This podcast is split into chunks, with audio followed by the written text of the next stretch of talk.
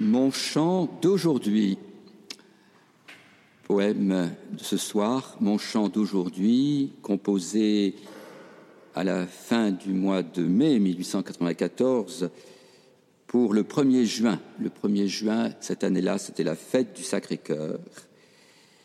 Et Thérèse a offert ce beau poème à sa sœur aînée, Marie du Sacré-Cœur.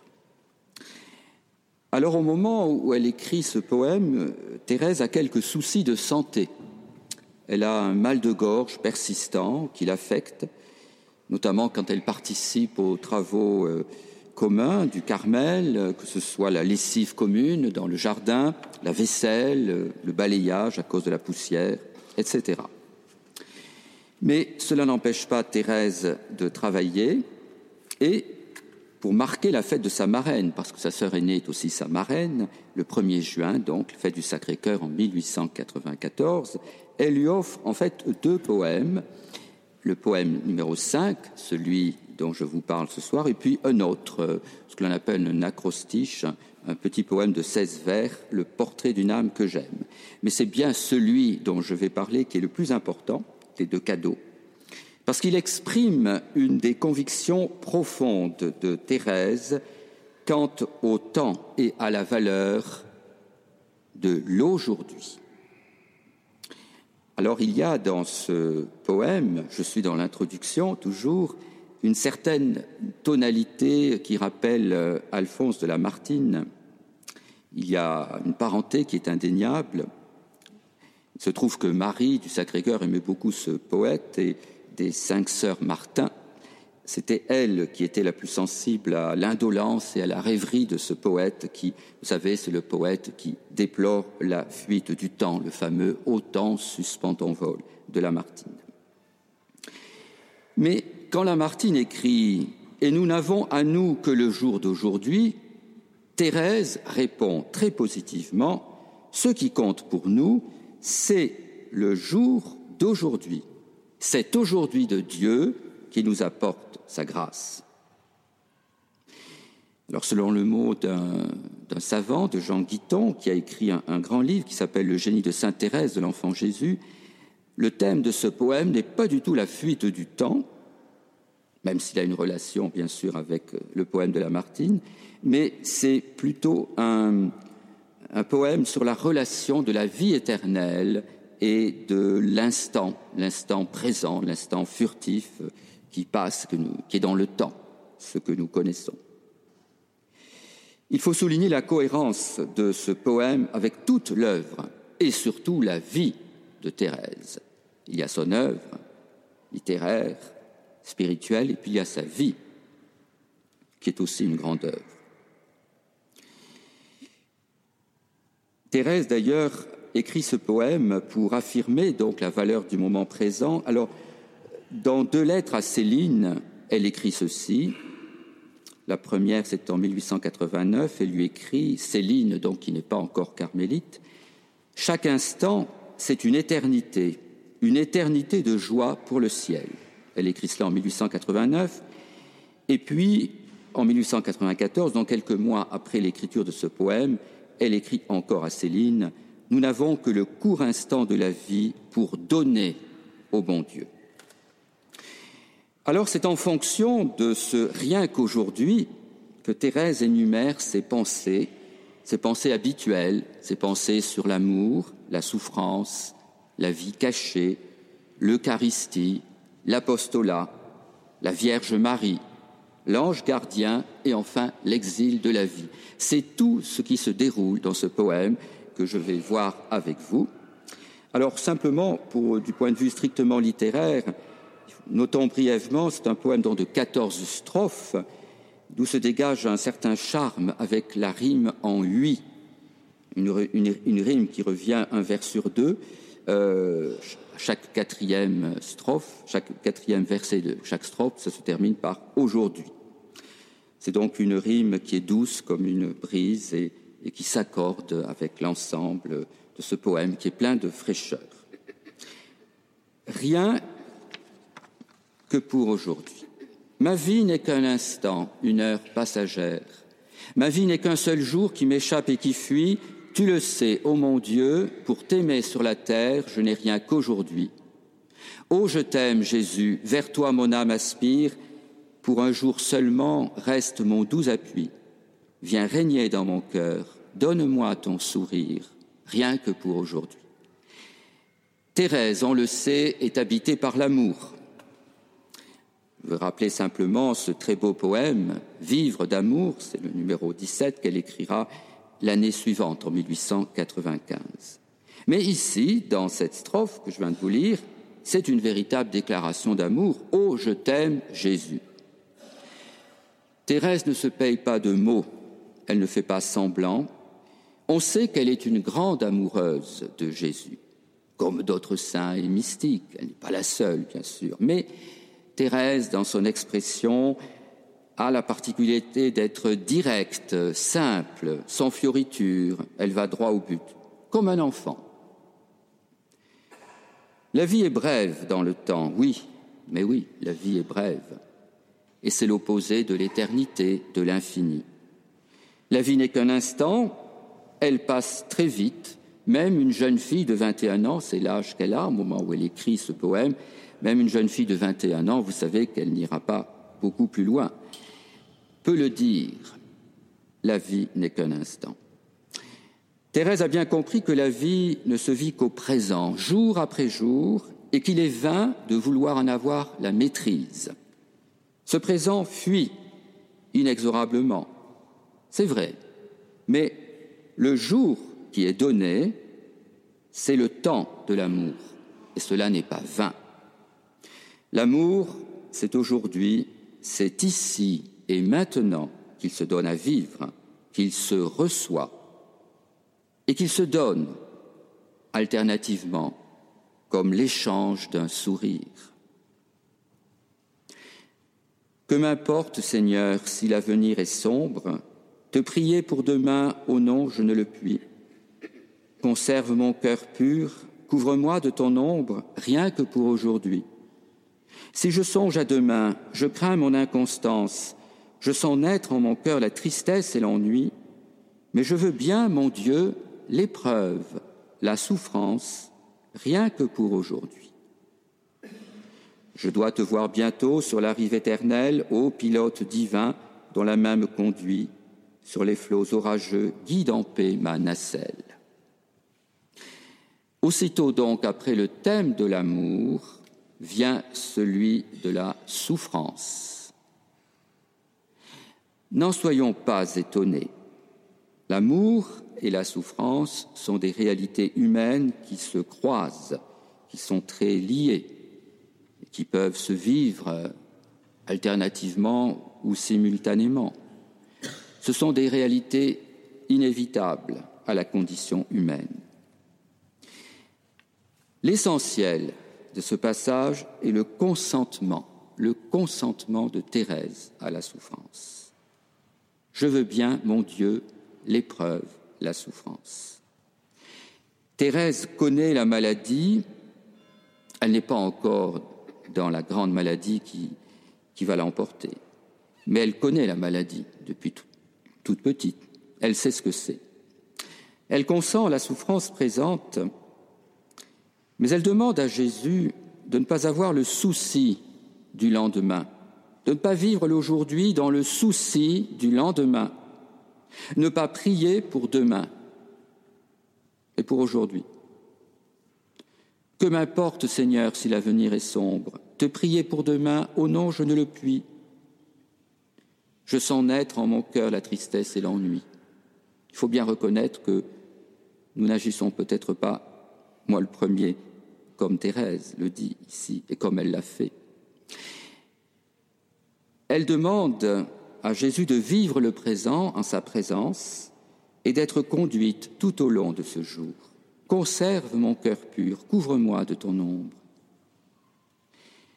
Le désir profond de Thérèse est d'accueillir ce qui vient dans l'aujourd'hui qui est donné, dans la foi en la présence de Dieu, en dépit de l'épreuve, de la souffrance, de l'angoisse.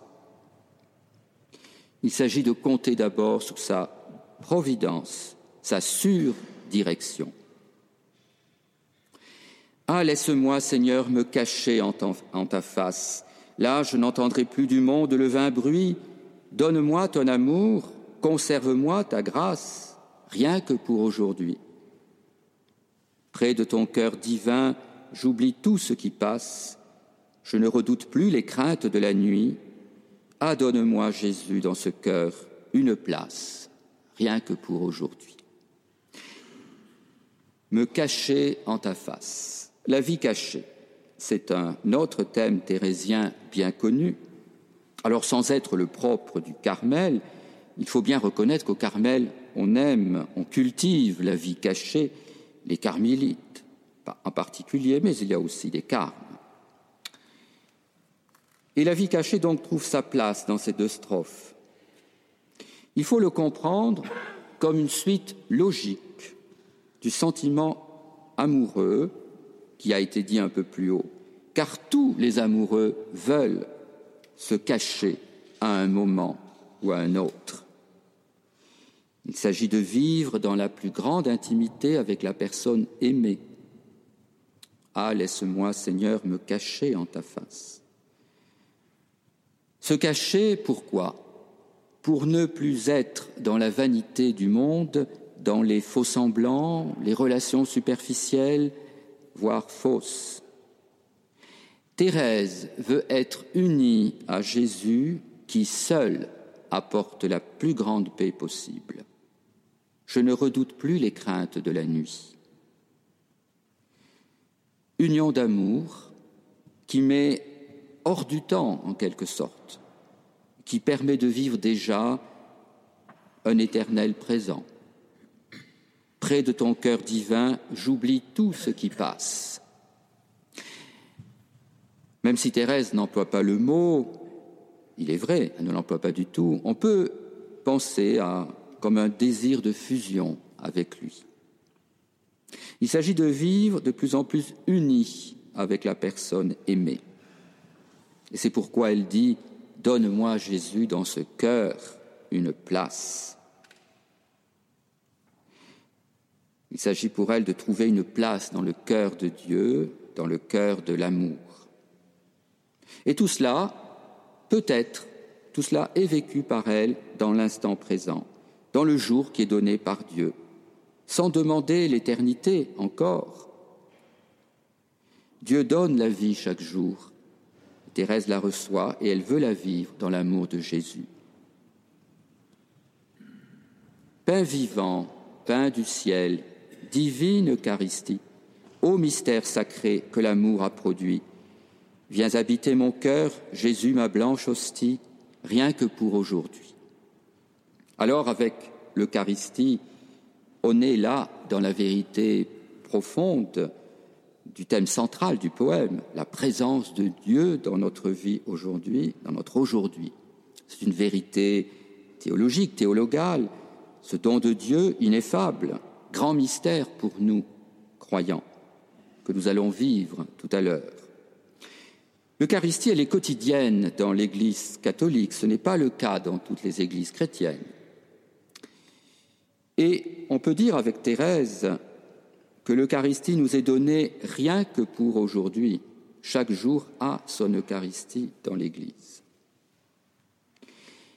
La prière que nous avons chantée à la fin des Vêpres, la prière du Notre Père, que les religieux, religieuses, les, prêtres et certains laïcs disent plusieurs fois par jour.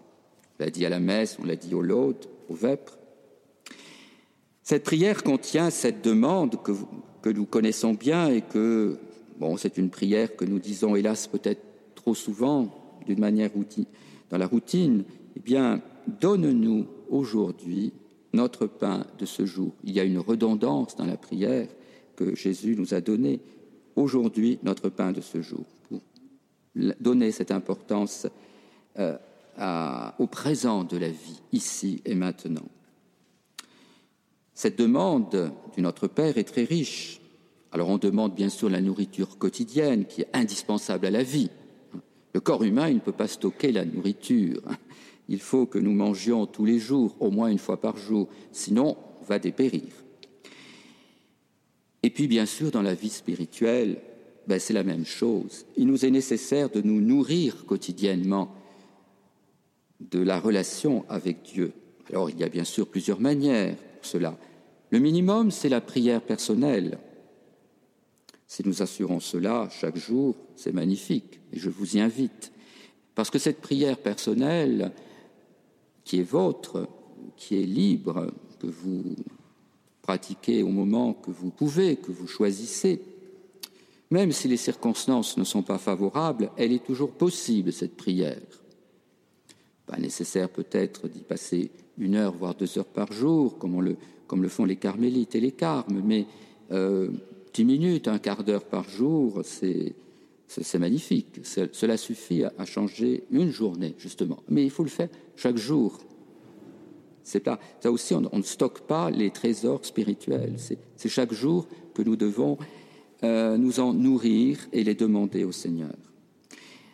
Alors bien sûr, l'Eucharistie, c'est en quelque sorte le maximum, bien évidemment, de cette relation avec le Seigneur, puisque là, Jésus se fait pain vivant, il est le pain du ciel, il descend sur la terre en quelque sorte, et nous pouvons communier chaque jour à ce pain.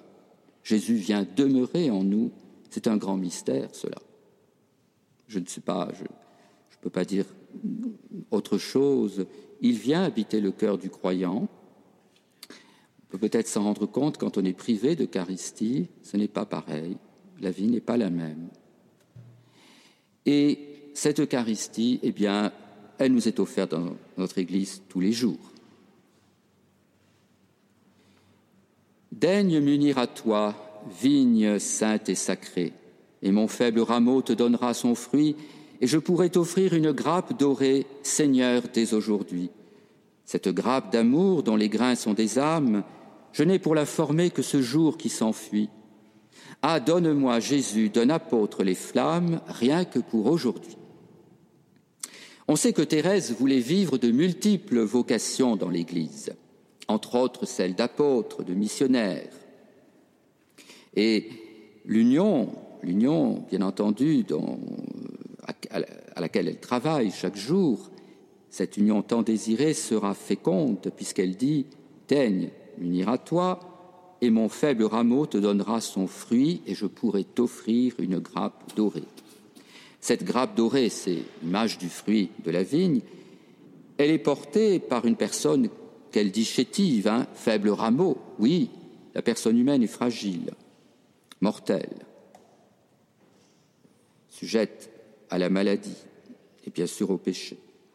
Mais cette personne peut faire son office si elle s'unit, si elle a le désir de s'unir à Dieu, eh bien, elle donnera du fruit. La grappe dont elle parle, les grains sont des âmes, dit-elle, c'est le fruit du travail apostolique, travail missionnaire. Ce travail apostolique, missionnaire, tous les baptisés ont à le, à le faire, chacun à sa manière, chacun comme cela lui est donné. Mais tous les baptisés en Jésus-Christ peuvent témoigner et ainsi euh, se faire missionnaires par des paroles, par des gestes, par des silences, par des... Peu importe, le Seigneur le voit et puis les, des fruits, si vraiment la chose se fait, les fruits viennent. Thérèse, à ce moment-là, au Carmel, elle, était, elle aidait la, maîtresse des novices. Elle était toujours au noviciat, elle n'était plus novice, mais elle était restée au noviciat. Elle était aide de la maîtresse des novices, Marie de Gonzague, mère Marie de Gonzague. Et Thérèse prenait son apostolat très au sérieux. C'est ainsi qu'elle voulait vraiment attirer des âmes à Jésus. Et pour cela, être enflammée de l'amour de Dieu. Et puis, quelle meilleure voie peut-être que de s'adresser à la Vierge Marie Ô Vierge Immaculée, c'est toi, ma douce étoile, qui me donne Jésus et qui m'unit à lui. Ô Mère, laisse-moi reposer sous ton voile, rien que pour aujourd'hui. Alors parler de l'amour de Thérèse pour la Vierge Marie, aujourd'hui, dans ce lieu de Notre-Dame des Victoires, euh, euh, oui, est-ce bien nécessaire? C'est tellement connu. Je ne vous apprendrai rien là-dessus. Je rappelle toutefois que Thérèse a été guérie par le sourire de la Vierge. C'est donc le 135e, je l'ai vu dans l'entrée, effectivement, en 1883, 2018, ça fait 135 ans, que euh, Thérèse a été guérie par le sourire de la Vierge dans sa chambre de malade. C'était le jour de Pentecôte, le jour de Pentecôte, l'Esprit Saint.